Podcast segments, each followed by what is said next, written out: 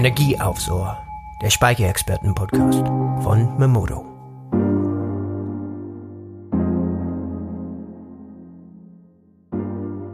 Willkommen zu einer neuen Folge des Memodo Speicherexperten-Podcast.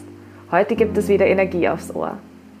Mein Name ist Lena Wörter und ich bin eigentlich im Auftragsmanagement bei Memodo tätig. Einmal im Monat jedoch zieht es mich vors Mikrofon. Ich stelle euch in unserem Podcast die neuesten News, Erfahrungen und Trends der Solarbranche vor. Legen wir los.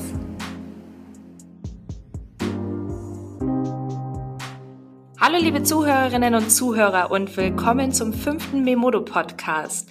Dieses Mal wieder mit meinem lieben Kollegen Josef Hackel aus dem Produktmanagement. Hallo Sepp, du sitzt ja auch heute direkt neben mir. Hi Lena, endlich wieder im Büro. Ja, ähm, ich muss auch kurz einwerfen, dass ich bei den Vorbereitungen äh, draufgekommen bin, dass wir mittlerweile schon den fünften Memodo-Podcast haben. Ähm, fand ich sehr toll.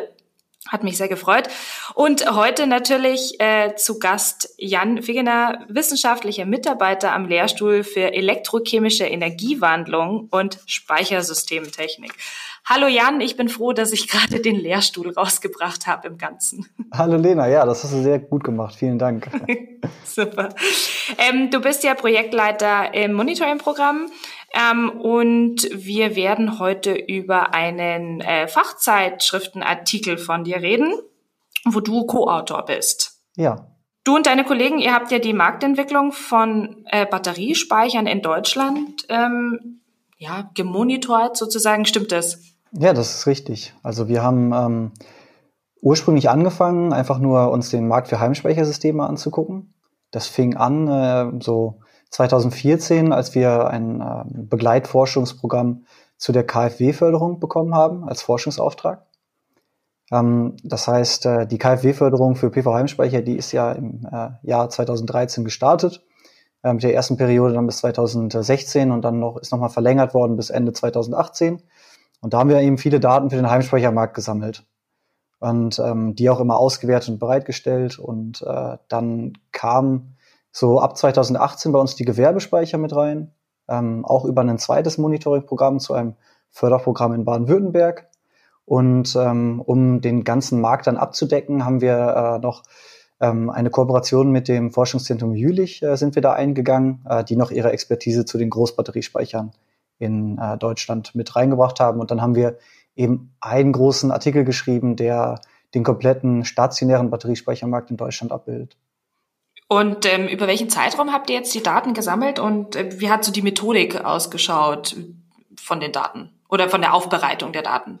Ja, also wir haben in dem Artikel jetzt äh, ist die Marktentwicklung von, vom Jahr 2013 bis Ende 2018. Ähm, das Update ist aber auch schon eingereicht. Also da kommt jetzt jedes Jahr ähm, ein Update-Paper raus, wo dann die Zahlen aktualisiert werden. Und äh, unser Ansatz war eigentlich, weil die Datenlage sehr, sehr schlecht war, insbesondere in den letzten Jahren, ähm, da gab es eigentlich kaum was, ähm, was öffentlich ähm, verfügbar war. Ähm, haben wir halt äh, selber Datenbanken gesammelt.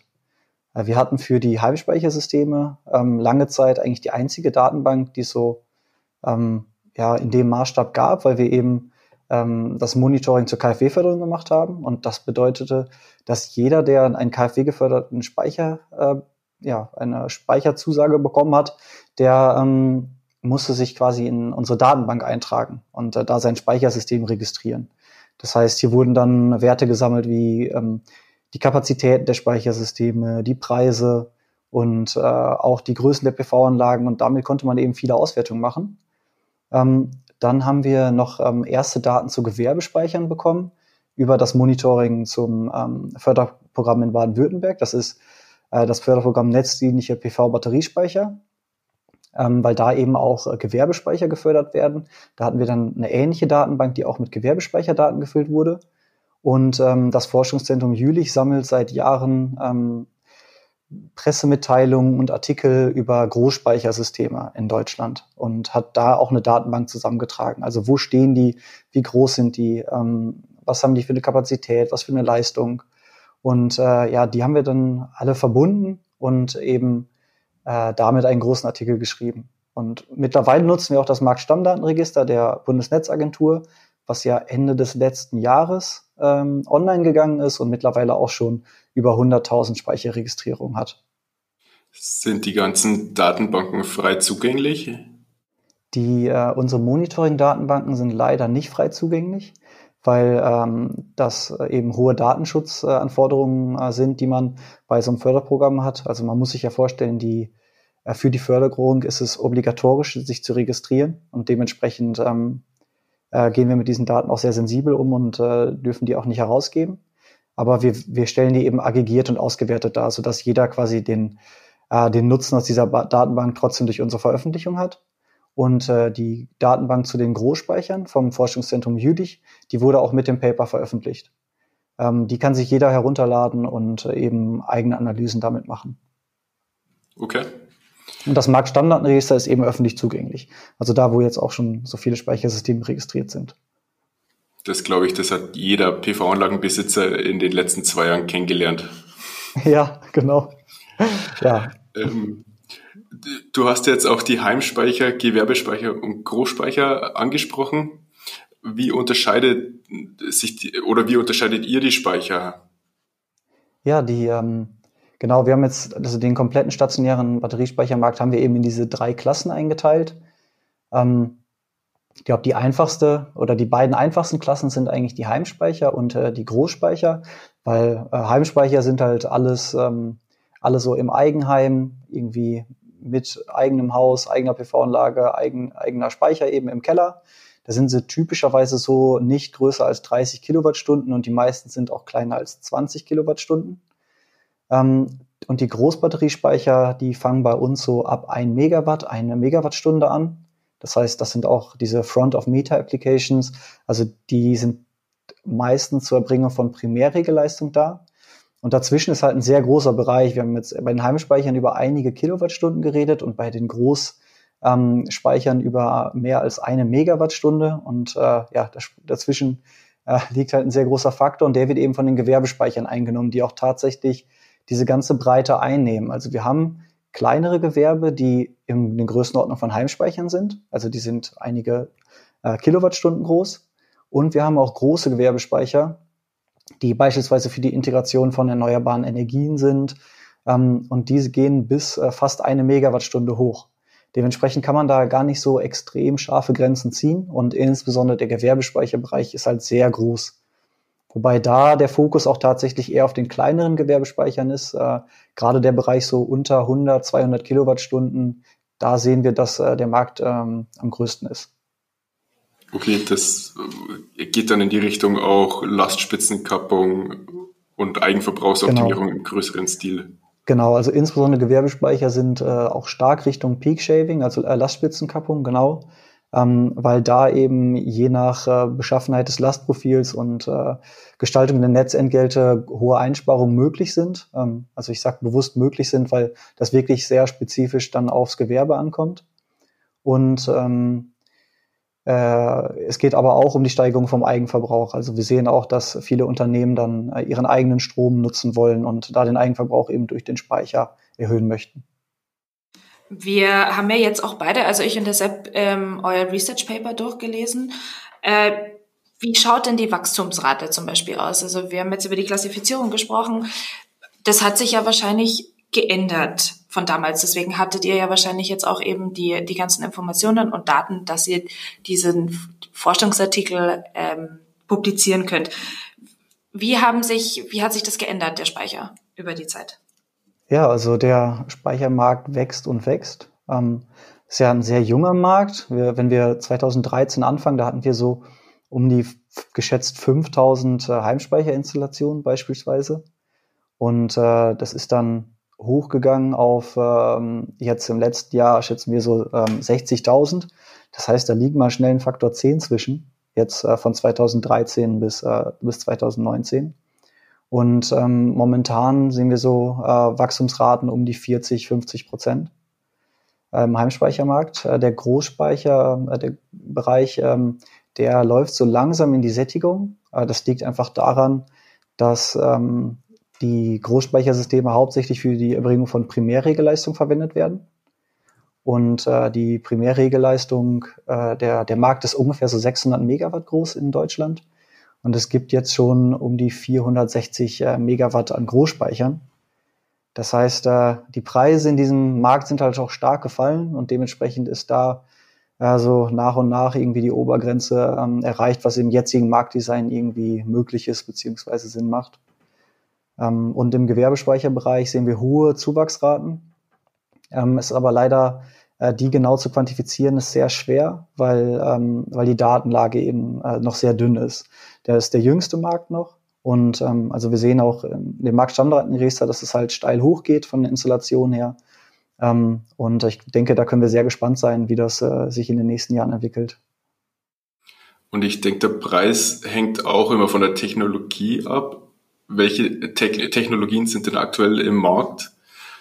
Und also, viel interessanter vielleicht noch, in welche Richtung geht's noch? Also die Technologien sind, ähm, ja, ist recht einseitig geworden. Ähm, insbesondere im, also wenn wir jetzt wieder beim Heimspeicherbereich anfangen, dann waren da am Anfang des Marktes waren noch so sechs von zehn äh, Batteriespeichern, die waren auf Bleisäurebasis. Das lag einfach daran, dass diese Systeme wesentlich günstiger waren äh, am Anfang des Marktes. Und ähm, das hat sich aber komplett geändert. Also die, wenn wir heute von Heimspeichern sprechen, dann sprechen wir eigentlich fast ausschließlich über Lithium-Ionen-Systeme. Also wirklich fast, ähm, fast 100 Prozent der verkauften Systeme sind auf Lithium-Ionen-Basis. Es gibt natürlich weiterhin auch noch äh, Bleisäurespeicher und äh, es gibt auch mal irgendwie vielleicht ähm, exotischere Modelle wie eine Redox Flow Batterie oder einen, einen Salzwasserspeicher, aber das sind wirklich ähm, gerade keine Technologien, die ähm, mit den Lithium-Ionen-Technologien konkurrieren. Ähm, Glaubst du, das ändert sich in der Zukunft vielleicht? Also das, was wir sehen, ähm, ändert sich das erstmal nicht in der mittelfristigen Zukunft, sondern da ist tatsächlich geht alles weiterhin Richtung Lithium-Ionen. Und auch im Großbatteriespeicherbereich sind auch die meisten Speicher Lithium-Ionen. Also da hatten wir, haben wir zum Beispiel auch noch äh, Hochtemperaturspeicher mit drin oder so Hybridspeicher auch mit Blei. Also Bleisäure ist da auch noch mehr vertreten. Das heißt, hier ist nicht komplett Lithium-Ionen, aber ähm, auch, auch stark dominiert von, äh, von dieser Technologie eben. Wie haben sich denn die Preise verändert? Also äh, ich denke mal, vor zehn Jahren waren Preise für Lithium-Ionen-Batterien noch sehr hoch. Mittlerweile sieht man da wahrscheinlich auch einen anderen Trend.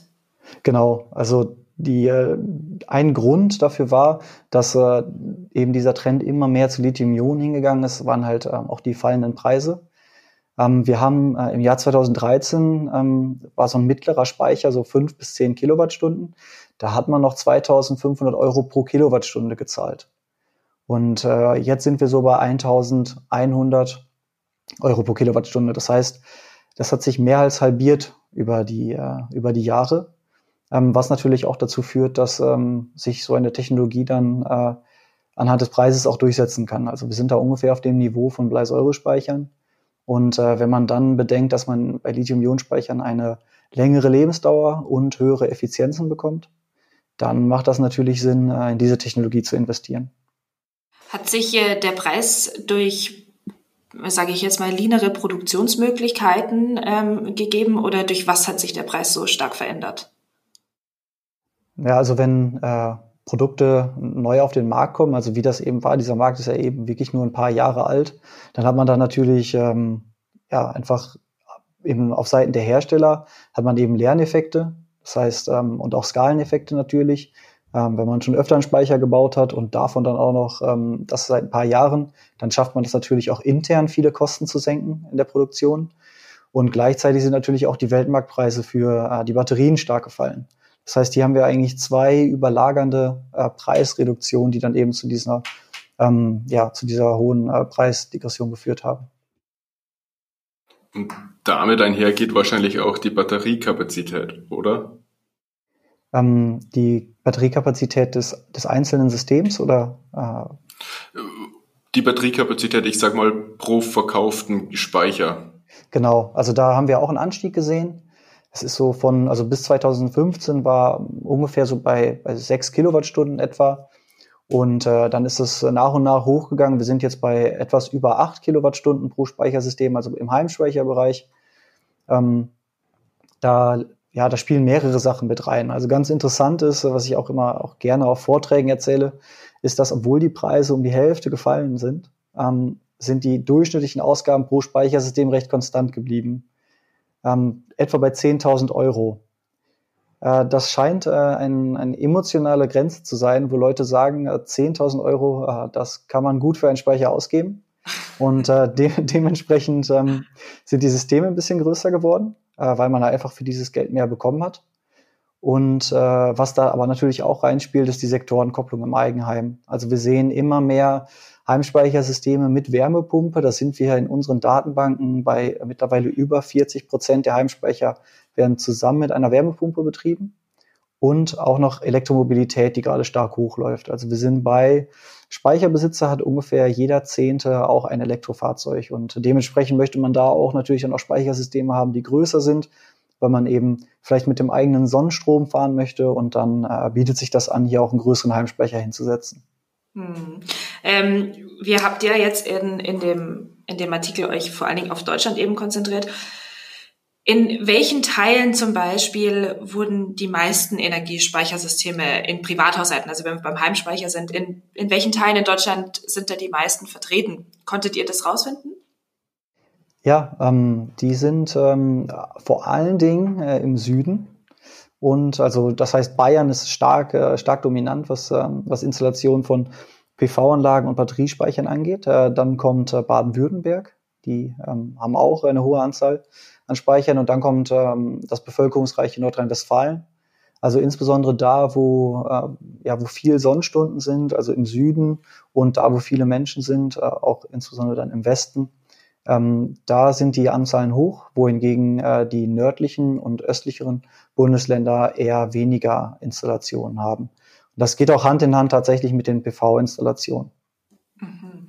Und wenn bei den PV, bei den PV-Anlagen werden da eher, mm, sage ich mal, welche ausgestattet mit Speichern oder werden alte nachgerüstet oder aufgerüstet? Wenn wir, ähm, wenn wir in die Vergangenheit blicken, dann können wir sagen, dass eher neue mit äh, Speichern ausgestattet wurden. Also wir sind ungefähr bei 90 Prozent äh, der Speicher werden zusammen mit einer neuen PV-Anlage installiert und so 10 Prozent war Nachrüstung. Und das äh, kommt natürlich daher, dass insbesondere ältere Anlagen noch recht hohe EEG-Vergütung bekommen. Und ähm, wenn die Einspeisevergütung eben über dem Strompreis liegt oder nahe am Strompreis, dann macht es halt äh, wenig Sinn, hier noch einen Speicher dazu zu kaufen, sondern für einen Speicher muss halt dieser Spread zwischen Strompreis und Einspeisevergütung möglichst hoch sein, um eben, eben den Eigenverbrauch möglichst hoch zu haben. Und äh, ja, so war das halt in der Vergangenheit, also 90 Prozent äh, der Speicher zusammen mit einer neuen PV-Anlage. Aber wenn wir in die Zukunft gucken, äh, dann sehen wir, dass ja ab nächsten Jahr die ersten äh, PV-Anlagen ihren Anspruch auf die EEG-Vergütung verlieren werden. Mm, ja, genau. Und ähm, das sind zwar erst ein paar Anlagen und die sind ein bisschen kleiner, aber auch hier werden wir wahrscheinlich schon einen Anstieg an Nachrüstung sehen. Und wenn wir dann Richtung 2025 und später gucken, dann kommen natürlich auch irgendwann die, äh, die Jahrgänge, wo sehr, sehr viel PV-Anlagen zugebaut wurden. Und äh, dann werden die Nachrüstungen wahrscheinlich ähm, ja, stark hochgehen. Ich hätte noch eine Zwischenfrage zu der Verteilung von den Speichern. Habt ihr auch eine Korrelation zwischen Speicherförderprogrammen und den installierten Speichern festgestellt? Ja, das, äh, ja, das haben wir uns auch angeguckt. Ähm, ganz interessant ist, ich hatte ja gerade gesagt, dass beispielsweise in Bayern äh, die meisten ähm, PV-Anlagen und die meisten Batteriespeicher sind. Und äh, aber überproportional viel Förderung ist auch nach Bayern gegangen. Also das heißt, da sind die Menschen offensichtlich wesentlich ähm, förderaffiner. Und äh, ich glaube, äh, das hat auch sehr gut vom Timing gepasst, weil das, das die KfW-Förderung war sogar noch ähm, kombinierbar mit der ähm, mit der lokalen Förderung in Bayern und äh, 40 Prozent der KfW-Förderung sind äh, Richtung Bayern geflossen. Äh, okay. Und da sieht man mal, dass ähm, das regional auch ganz große Unterschiede haben kann. Ähm, das kann auch auf, auf so lokale Effekte zurückkommen wie ja, Mund-zu-Mund-Propaganda zwischen den, ähm, zwischen den Anwohnern und äh, ja, da, die Gründe sind nicht komplett, äh, komplett erschließbar, aber es ist auf jeden Fall sehr interessant, dass also auch in dem Land, wo die meisten ähm, die meisten Speicher sind, auch noch überproportional viel Förderung ähm, in Anspruch genommen wurde. Ja. Und wir sehen auch, dass äh, Förderprogramme den Markt halt anschieben. Also wir haben jetzt auch, auch den Markt in Baden-Württemberg analysiert, äh, weil wir da eben auch das äh, Monitoring zum, äh, zu dem Förderprogramm netzdienliche PV-Batteriespeicher haben. Und äh, da haben wir die, ähm, ja, die Fördernehmer zum Beispiel auch gefragt, ob die ähm, ob sie sich das Speichersystem oder die PV-Anlage auch ohne Förderung gekauft hätten, um das einfach mal quantifizieren zu können. Und äh, da geben ähm, 30 Prozent der Leute an, sie hätten sich keine PV-Anlage gekauft und sogar 60 Prozent geben an, dass sie sich keinen Speicher ohne Förderung gekauft hätten. Und da sieht man, dass ähm, hier der Markt auch wirklich angeschoben werden kann ähm, durch äh, Förderprogramme. Und wenn wir uns nochmal an die KfW-Förderung erinnern, dann war das so, dass am Anfang des Marktes so mehr als jede zweite, ähm, jedes zweite Speichersystem gefördert wurde, äh, weil die eben noch sehr teuer waren und äh, da die Förderung noch, die Fördersätze auch noch recht hoch waren. Und das ist dann nach und nach runtergegangen. Mit Hochlauf des Markts sind die, ist der Anteil an geförderten Systemen kleiner geworden. Und gegen Ende der Förderung, also zu 2018, waren wir bei etwa fünf Prozent nur noch an geförderten Systemen. Das heißt, hier, hier wird der Markt erstmal getragen durch die Förderung und läuft dann alleine weiter. Also so wie es ideal sein soll. Also ja, ich, tatsächlich ist äh, aus, aus äh, statistischer Sicht jetzt die ähm, KfW-Förderung sehr erfolgreich gewesen weil sie als Marktanreizprogramm gedacht war und genau das gemacht hat. Also es gab auch keinen, keinen großen Bruch jetzt am Ende, weil eben nur noch fünf Prozent überhaupt gefördert wurde. Und äh, ja, so ich denke, so, so wünscht man sich äh, den Verlauf von Förderprogrammen, denke ich. Super, ja. Dann vielleicht nochmal ein paar Fragen zu Großspeichern. Wer setzt die um? Wo kommt die zum Einsatz? Seht ihr da auch eine Verteilung nach Bundesländern? Ja, also die, ähm, die Großspeicher sind äh, auch ungefähr ja, ab 2012, 2013 hochgelaufen. Ähm, wir sind jetzt so bei äh, ja, etwa 460 Megawatt, ähm, etwas über 500 Megawattstunden. Und ähm, die sind ja kreuz und quer in Deutschland verteilt, sag ich mal. Also das ist äh, da gibt's halt auch deutliche Größenunterschiede. Also wir haben da Speicher, die sind irgendwie ein, äh, ein MW, eine Megawattstunde und wir haben teilweise Speichersysteme, die sind fast bei 50 MW. Und äh, die sind äh, tatsächlich, ja, also da würde ich jetzt keine klaren Trends haben. Klar, man hat irgendwie im, im Osten hat man da ein paar, dann hat man im, im Westen welche, im Süden, im Norden stehen dann ganz große. Also da gibt's keine klaren ähm, ich würde sagen, kein, keine Systematik, die man da erkennen kann, warum die jetzt genau dastehen, sondern sind einfach sehr verteilt über die Jahre in Deutschland geworden. Also gibt es da auch keinen Zusammenhang mit, den, mit einer Netzunterstützung, dass sie Schwachstellen im Netz vielleicht unterstützen? Ähm, da, würde, da würde das wahrscheinlich eher Richtung ähm, Netbooster gehen, also die Sachen, das sind diese Riesenspeicher mit ähm, 100, 200 Megawatt, äh, die jetzt äh, als zwei Pilotprojekte von der Bundesnetzagentur bestätigt worden sind. Ähm, die werden tatsächlich äh, für die ähm, ja für den für die Netzunterstützung im Sinne von äh, Redispatch gebaut. Und ähm, aber die die Großbatteriespeicher, die momentan da sind, die sind halt ähm, für die Frequenzregelleistung äh, für die Primärregelleistung, also die Frequenzstabilisierung gebaut, hauptsächlich. Und äh, das ist ja ein Verbundsystem und da ist es eigentlich fast egal, wo sie die erbringen. Also idealerweise nicht nur an einem Punkt natürlich, aber das ist schon, ähm, ja, in, da die Frequenz halt im Verbundsystem überall bei 50 Hertz sein soll, äh, kann man die quasi von überall erbringen. Ähm, was ich jetzt auch gelesen hatte bei euch im Artikel, ähm, das finde ich passt jetzt gerade gut dazu. Ähm, Pumpspeicherkraftwerke wurden äh, 2018 von den Batteriespeichern überholt. Ist, hat das dann auch mit so einer Netzfrequenzstabilisation zu tun oder ist das eher dann um, um was raus oder um Speicher sozusagen zur Verfügung zu stellen? So ja, da, äh, da geht es wahrscheinlich dann um die, genau, das sind Analysen ähm, der, der Branchenanalyse vom, die der BVS veröffentlicht. Die kann ich auch hier empfehlen. Das sind äh, wirklich, äh, sind, sind sehr gute Analysen. Und da ging es um die Umsatzzahlen. Und da war der Batteriespeichermarkt tatsächlich dann äh, vor dem der, der Pumpspeicherkraftwerke. Aber wenn wir uns jetzt die äh, Großspeicher und die Pumpspeicher angucken, dann stehen die nicht in direkter Konkurrenz zueinander. Bei den Batter Großbatteriespeichern handelt es sich eher um wirklich diese Kurzzeitspeicher. Also da geht es um, ja, da reden wir von Sekunden bis, bis Minuten, die mhm. da an äh, Primärregelleistung erbracht werden. Also sehr, sehr schnelle Reaktionszeiten, ganz, ähm, ganz dynamische Leistungsänderung.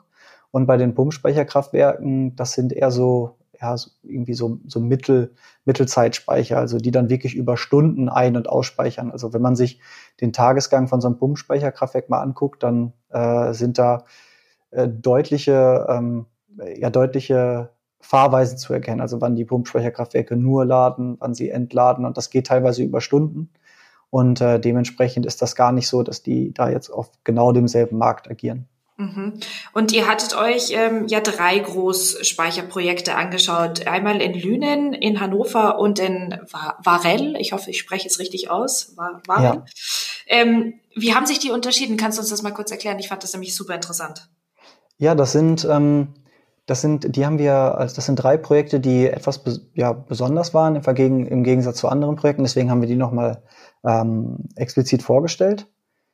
Also viele Großspeicherprojekte werden da werden Batterien gekauft, dann werden Gebäude voll mit Batterien ähm, äh, gefüllt und äh, dieser Speicher wird dann nur gebaut, um äh, Primärregelleistung beispielsweise zu erbringen. Und dafür werden halt neue Batterien verwendet. Und diese drei Projekte unterscheiden sich jetzt eben davon, ähm, dass sie einen etwas anderen Ansatz verfolgen, beziehungsweise äh, andere Strategien fahren. Das ist einmal ein Second Life Speicher, der ist in Lünen. Ähm, und da geht es darum, halt Batterien, die schon in Elektrofahrzeugen benutzt wurden, äh, wurden da in einen äh, Speicher gepackt als äh, Second Life Anwendung. Das heißt, in dem Moment, wo die Batteriekapazität etwa so bei 70 bis 80 Prozent der ursprünglichen Kapazität ist, da spricht man eigentlich so von ähm, dem Lebensdauerende einer Batterie, kann man die aus den Autos ausbauen und dann in, äh, in ein großes Gebäude stellen und ähm, mit diesen Batterien, die ja teilweise noch leistungsfähig sind, kann man dann eben noch äh, beispielsweise Regelleistung erbringen.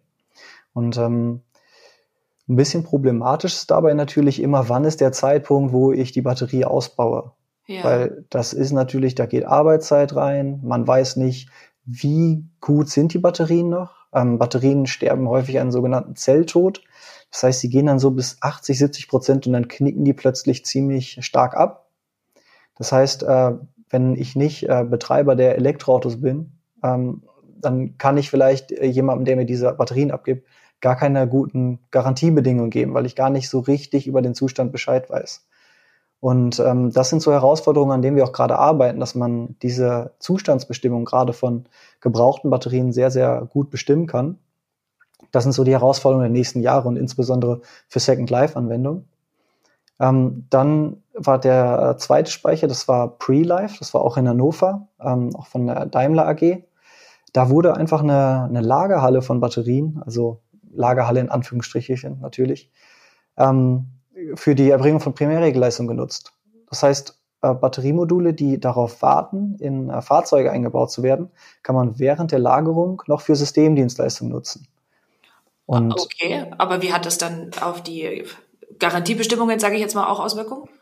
Ja, also das ist gar nicht, also das hat fast keine Auswirkung ähm, weil diese Zyklen sind, äh, gerade Primärregelleistungen, das sind nicht, nicht so viele Zyklen, das sind auch nicht ähm, irgendwie ganz große Leistungen und äh, das heißt, da kann man tatsächlich während der Lagerung ähm, Systemdienstleistungen erbringen, die eben gar nicht mal schlechte Auswirkungen auf den äh, auf die Batterielebensdauer haben.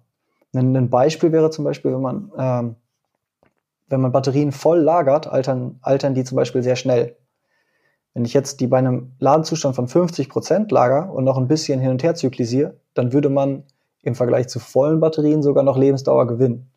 Und äh, ja, dementsprechend äh, sind das eigentlich ganz, ähm, ganz interessante Ansätze, wenn man so ein Ersatzteillager quasi auch noch versucht, irgendwie dann ein bisschen Zusatz an eine Zusatzerlöse zu kommen. Cool. Ihr habt die Alterung von Batteriespeichern ja untersucht. Habt ihr dann eine Methode entwickelt oder was habt ihr da genau gemacht? Ja, ähm, wir haben, ach, ich, ich sehe gerade, ich habe den dritten noch gar nicht vorgestellt. Äh, das war der Hybridspeicher in, in Varell. Ähm, ach ja, der, genau. da war der so schnell. ja, da kann ich ja vielleicht kurz noch, äh, kurz noch was zu sagen. Das ist also ein Hybridspeicher verbindet verschiedene Technologien. Äh, wir haben zum Beispiel bei uns in Aachen einen Forschungsspeicher, der auch 5 Megawatt, 5 Megawattstunden hat. Und da sind auch fünf verschiedene Technologien, kommen da zum Einsatz. Und dann kann man halt so ähm, positive Eigenschaften verbinden. Und äh, der jetzt äh, in Varell, der hat äh, zwei Batterietechnologien drin. Einmal äh, Lithium-Ionen Äh, das sind ähm, äh, hier Batterien, die insbesondere ähm, auf hohe Leistung ausgelegt sind. Das heißt, damit könnte man nur 20 Minuten Vollleistung erbringen. Und dann gibt's noch ähm, Natrium-Schwefel äh, in diesem Speicher. Und mit dem kann man dann Hochenergie-Anforderungen äh, erfüllen. Das heißt, mit dem könnte man fünf Stunden entladen. Und je nach Anforderung kann man dann da, wo man viel Leistung braucht, nimmt man dann die Lithium-Ionen-Technologie und wo man viel Energie braucht, dann äh, die Natrium-Schwefel-Technologie. Ähm, also das sind auch so Ansätze, wo man dann einfach äh, Technologienoptimierung betreibt. Okay. Ähm, ja, dann kommen wir jetzt, wo haben wir gerade drüber geredet? War das die, äh, die Alterung, richtig? Der Batteriespeicher, genau. Ja. Ja, wir haben, äh, wir haben ja auch 30 Haushalte jetzt mittlerweile seit ein paar Jahren vermessen wir da ähm, die Batteriespeicher, äh, die Heimspeicher von 30 Haushalten. Und äh, da kann man äh, sehr, sehr viele Analysen mitmachen. Wir haben da hochauflösende Messsysteme hängen. Äh, die loggen äh, jede Sekunde ähm, Strom, Spannung, Temperatur. Und äh, anhand dieser Daten haben wir einen Algorithmus entwickelt, der eben den Gesundheitszustand von Batterien ähm, abschätzt. Also der ermittelt, äh, wo, wie viel Kapazität bereits verloren gegangen ist. Und äh, das ist ja wahrscheinlich ganz interessant, gerade für, für Hersteller oder für Großhändler. Und ähm, ja. Was hat, äh, hat sich da oder gibt es dadurch dann auch Auswirkungen, wenn ihr jetzt solche Forschungsarbeiten betreibt, auf die, zum Beispiel auf die Garantiebedingungen der Hersteller? Also ist das, steht das irgendwo in, ich sage jetzt nicht Konkurrenz, aber würden Speicherhersteller dann auch auf solche Forschungsergebnisse zurückgreifen? Ja, wir sind da tatsächlich ähm, sehr industrienah mit diesen Entwicklungen. Also da arbeiten wir auch mit Herstellern zusammen und äh, das Interesse ist auf jeden Fall da, weil es natürlich immer, immer sehr gut, wenn man schon eine, ähm, einen Überblick über die, äh, ja, über den Kapazitätszustand seiner Speicherpopulation hat. Und ähm, die Garantiebedingungen kann man dann eben genau mit solchen Erkenntnissen und äh, Zusatzinformationen wesentlich genauer abbilden. Das heißt, man weiß schon, aus Erfahrung weiß ich, die Speicher leben äh, so und so lange. Und äh, wenn das dann so Garantiebedingungen überschreitet, die ja momentan sowieso gegeben werden, also die, durch die KfW-Förderung haben wir ja mittlerweile eigentlich eine zehnjährige Zeitwertsersatzgarantie äh, eingeführt.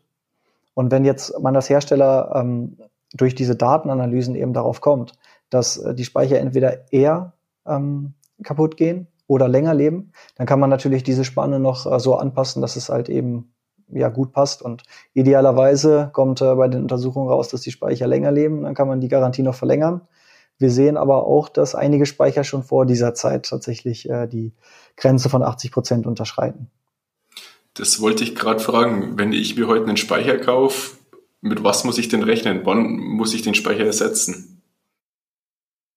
Ja, ähm, also man sagt immer so über den Daumen eben, weil, äh, weil es auch diese zehnjährige Zeitwertersatzgarantie gibt das ungefähr zehn Jahre ist. Ähm, aber wir haben ja auch gerade schon darüber gesprochen, dass der Markt erst so 2013 hochgelaufen ist. Das heißt, es gibt sicherlich einzelne Batteriespeicher, die schon über zehn Jahre sind. Aber die, gerade der Großteil der Speichersysteme, der ist jetzt erst bei drei, vier Jahren ungefähr. Und ähm, diese Untersuchungen laufen halt noch, die laufen noch. Aber was ich schon sagen kann, ist, dass insbesondere Bleisäurespeicher äh, da viele Probleme haben. Ähm, das liegt dann teilweise daran, dass da Wartungen vielleicht nicht so durchgeführt werden, wie sie sollten. Und die äh, Bleisäurespeicher, die wir gemonitort haben, die sind alle schon ausgefallen. Okay. Und äh, bei den, bei den Lithium-Ionen-Systemen äh, ist es wesentlich besser. Ähm, da, aber auch da haben wir Systeme, die schon äh, unter die 80 Prozent gerutscht sind, vor Ablauf der, damals waren es noch sieben Jahre Garantie. Ähm, und ähm, man muss natürlich sehen, okay, das ist, das waren gerade Systeme, die am Anfang äh, des Marktes waren. Das heißt, hier sind auch Verbesserungen erfolgt. Aber ähm, ja, da werden in den nächsten Jahren auf jeden Fall noch ein paar Aufgaben auf uns zukommen. Und wir haben auch mit diesem äh, ja, mit diesem Algorithmus haben wir jetzt auch gerade ein, ein Startup ausgegründet. Äh, das heißt Acure. Und ähm, genau äh, mit diesem Startup bieten wir halt solche Dienstleistungen an. ähm, wie äh, die Abschätzung von, ähm, von Lebensdauern von Batteriespeichern und das Monitoring vom aktuellen Gesundheitszustand. So, Jan, wir haben ja auch leider nicht ewig Zeit. Ähm, bevor wir jetzt nochmal zum Ausblick kommen, weil es interessiert uns natürlich auch, wie es dann auch weitergeht. Ähm, ich habe es ja schon im Vorhinein kurz erwähnt. Wir spielen immer ein Spiel in jedem Memodo Podcast. Äh, das nennt sich drei schnelle Fragen. Ähm, wir bitten auch um drei schnelle Antworten. Also einfach nicht ja. groß überlegen, einfach antworten. Und ähm, ich würde schon gleich mal mit der ersten starten. Die fand ich nämlich total toll, vor allen Dingen jetzt auch wenn äh, wissenschaftlicher Mitarbeiter, du bist am Lehrstuhl. Was war denn dein Traumjob als Kind? Mein Traumjob? Ich glaube Fußballstar. Ja, das, das wäre gut gewesen. Und Stuntman wollte ich mal werden. Ach was, okay. Ja. Also bist du vom Fußballspielen an die Uni dann gekommen. Ja, genau, ist äh, recht ähnlich. Batteriespeicher oder Fußball. Ja, genau, kann man beides mit, mit dem Fuß kicken. genau. Ähm, fürs nächste oder für die nächste schnelle Frage waren wir uns alle nicht so sicher, äh, deswegen muss ich es davor abklären. Ähm, sagt dir die Serie Big Bang Theory was? Ja. Okay, gut, weil die kamen nämlich von beiden Kollegen ich meine, du bist ja an der RWTH Aachen, ähm, da muss man ja auch ein bisschen nerdig sein. Mit wem würdest du dich jetzt eher identifizieren? Mit Sheldon Cooper oder mit Leonard Hofstadter?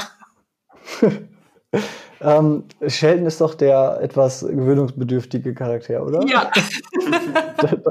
Dann auf jeden Fall Lennart. aber, aber man trifft auf jeden Fall beide Leute in Aachen, so viel ist sicher. ah, gut, okay. Ähm, ja, und dritt und letzte Frage wäre dann noch, ähm, du warst ja jetzt eben gerade im Urlaub, du hast ja heute den ersten Arbeitstag wieder und du gehst ja jetzt auch dann gleich wieder in Urlaub. Was ja. ist eher für dich? Pauschalreise oder selber planen? Auf jeden Fall selber planen. Ich habe noch nie eine Pauschalreise gemacht und hoffe, dass, äh, dass ich das auch nicht äh, in naher Zukunft machen werde. okay. Danke. ja. Danke, Lennart, äh, Jan, für die Antworten. ja, vielen Dank. Wo entwickelt sich der Speichermarkt hin? Welche Technologie wird, die, wird die Zukunft dominieren? Ja, also Technologie ganz klar. Äh, weiterhin erstmal äh, Lithium-Ionen-Speicher. Ähm, Und ähm, wo entwickelt sich der Markt hin, wenn wir die drei Märkte durchgehen? Also wir haben ja jetzt äh, auch in 2020 noch äh, ein großes Marktwachstum gesehen ähm, da hatten wir auch vorher schon mal drüber geredet, das habt ihr auch gesehen. Wir sehen es in den Installationszahlen. Ähm, selbst Corona hat äh, wenig Einfluss auf das Marktwachstum genommen. Und äh, wir hatten 2020 wirklich äh, sehr, sehr viele Installationen. Ähm, das heißt, äh, jetzt insbesondere, wo auch der 52 Gigawatt äh, äh, Deckel gefallen ist, ähm, werden wir wahrscheinlich weiterhin ein Wachstum sehen. Eventuell wird das ein bisschen, ähm, ein bisschen geschwächt werden dadurch, dass auch die Einspeisevergütung äh, fällt für ähm, kleinere PV-Anlagen oder PV-Anlagen generell. Ähm, weil äh, durch diese äh, Senkung der Einspeisevergütung eben die ökonomischen Bedingungen für PV-Anlagen auch schlechter werden. Und ähm, das heißt, da braucht man einen ganz hohen Eigenverbrauch. Dann denkt man erstmal, okay, dann alle Speicher. Aber es werden wahrscheinlich auch wieder ein paar PV-Anlagen kleiner werden, die vielleicht dann gar keinen Speicher dazu nehmen. Und äh, da sind wir recht gespannt, wie sich das auf den Speichermarkt auswir auswirken wird. Ähm, wir blicken aber da weiterhin auf einen wachsenden Markt. Ähm, Gewerbespeichermarkt läuft gerade hoch. Also immer mehr Unternehmen interessieren sich für Lastspitzenkappung, interessieren sich für Eigenverbrauch und ähm, gerade die Pufferspeicher beispielsweise für die äh, für den steigende Integration von Ladeinfrastruktur ähm, werden auch noch mal ähm, für Marktwachstum sorgen. Und äh, da, da passiert gerade wirklich viel. Ähm, da bin ich persönlich auch eigentlich ähm, sehr gespannt, wie sich da jetzt die Daten im Marktstammdatenregister weiterentwickeln, weil ähm, das ja so langsam hochläuft. Und äh, der Gewerbe, der Großspeichermarkt ist eben, äh, ja, würde ich sagen, in der jetzigen äh, in der jetzigen Form nähert sich halt mehr und mehr der Grenze vom Primärregelleistungsmarkt, der halt auch finanziell immer unattraktiver wird. Also Preise sind von 3.500 Euro pro Megawatt äh, und Woche jetzt auf unter 1.000 Euro pro Megawatt und Woche gefallen. Ähm, das heißt, diese Projekte sind wirklich, äh, da, da sehe ich äh, nicht mehr so viel Potenzial. Auf der anderen Seite ähm, sind diese Netzbooster eben auch angekündigt, wenn die kommen sollten, dann haben wir da mal mit einem Projekt irgendwie 100, 100 Megawattstunden oder 200, äh, 200 äh, Megawattstunden. Ähm, da könnte der Markt halt noch mal ziemlich äh, Fahrt aufnehmen in diesen Megaprojekten. Und äh, ich denke, wir blicken in eine sehr, äh, sehr gute Zukunft für Batteriespeicher. Denkst du, dass die Heimspeicher in den Regelenergiemarkt integriert werden? Ja, das wird ja, wird ja auch schon gemacht. Ne? Also die, die ersten Unternehmen sind da ja präqualifiziert äh, für, ähm, für Primärregelleistung. Wenn man da ein bisschen durchrechnet, dann ähm, ist das nicht, äh, nicht, nicht allzu viel zu holen mit dem einzelnen Speicher. Ich glaube, auch Herstellerangaben reden davon um die 200 Euro pro Jahr und Speicher. Ähm, das ist, ähm, ja, also gerade bei den Heimspeichern äh, weiß ich nicht, wie, wie sinnvoll das ist, aber äh, lassen wir uns überraschen. Okay. So, Jan, wir sind jetzt auch schon wieder am Ende. Wir haben unsere Zeit leider auch schon erreicht. Ich denke, du könntest auf jeden Fall Stunden über Stunden davon reden. Und äh, vielen Dank, dass du uns Rede und Antwort gestanden hast. Äh, danke auch an Sepp, dass du heute wieder mit dabei warst. Ähm, Jan, toll. Also ich habe mir das Research Paper durchgelesen. Ähm, ja, ich habe ich sag jetzt mal 80 Prozent sehr gut verstanden, aber du hast es einfach super rübergebracht, muss ich wirklich ja, sagen. Ja, vielen Dank, dass ich dabei sein durfte. Also ich finde find das Format auch, auch sehr, sehr gut. Und äh, wenn du 80 Prozent verstanden hast, dann habe ich auf jeden Fall schon hier 100 Prozent erreicht, würde ich sagen. aber ja. wir haben halt versucht, das auch so zu schreiben, dass, äh, dass, halt, dass es halt auch, auch gut verständlich ist für jemand, der vielleicht das nicht schon studiert hat ähm, oder sowas und äh, uns ist auch immer ganz, ganz wichtig, dass wir halt nicht Forschung für die Schublade machen, sondern wirklich Forschung, die irgendwie die Industrie interessiert, äh, die Politik interessiert. Und ähm, dementsprechend freue ich mich natürlich umso mehr, dass sie mir da die Möglichkeit gibt, auch mal hier dann ähm, sowas äh, hier in die, sag ich mal, Realität zu tragen. Das ist immer ganz wichtig für uns. Ja, super. Vielen Dank, Jan. Äh, danke auch, Sepp, an dich für die tollen, für die tollen Fragen, die du dann stellst, wo meine Expertise mich ein bisschen verlässt. Auch danke von meiner Seite, dass ich dabei sein durfte. Und äh, danke an alle da draußen, äh, die natürlich heute wieder einen super spannenden Podcast mit uns gehört haben. Bis zum nächsten Mal. Ciao. Tschüss, vielen Dank.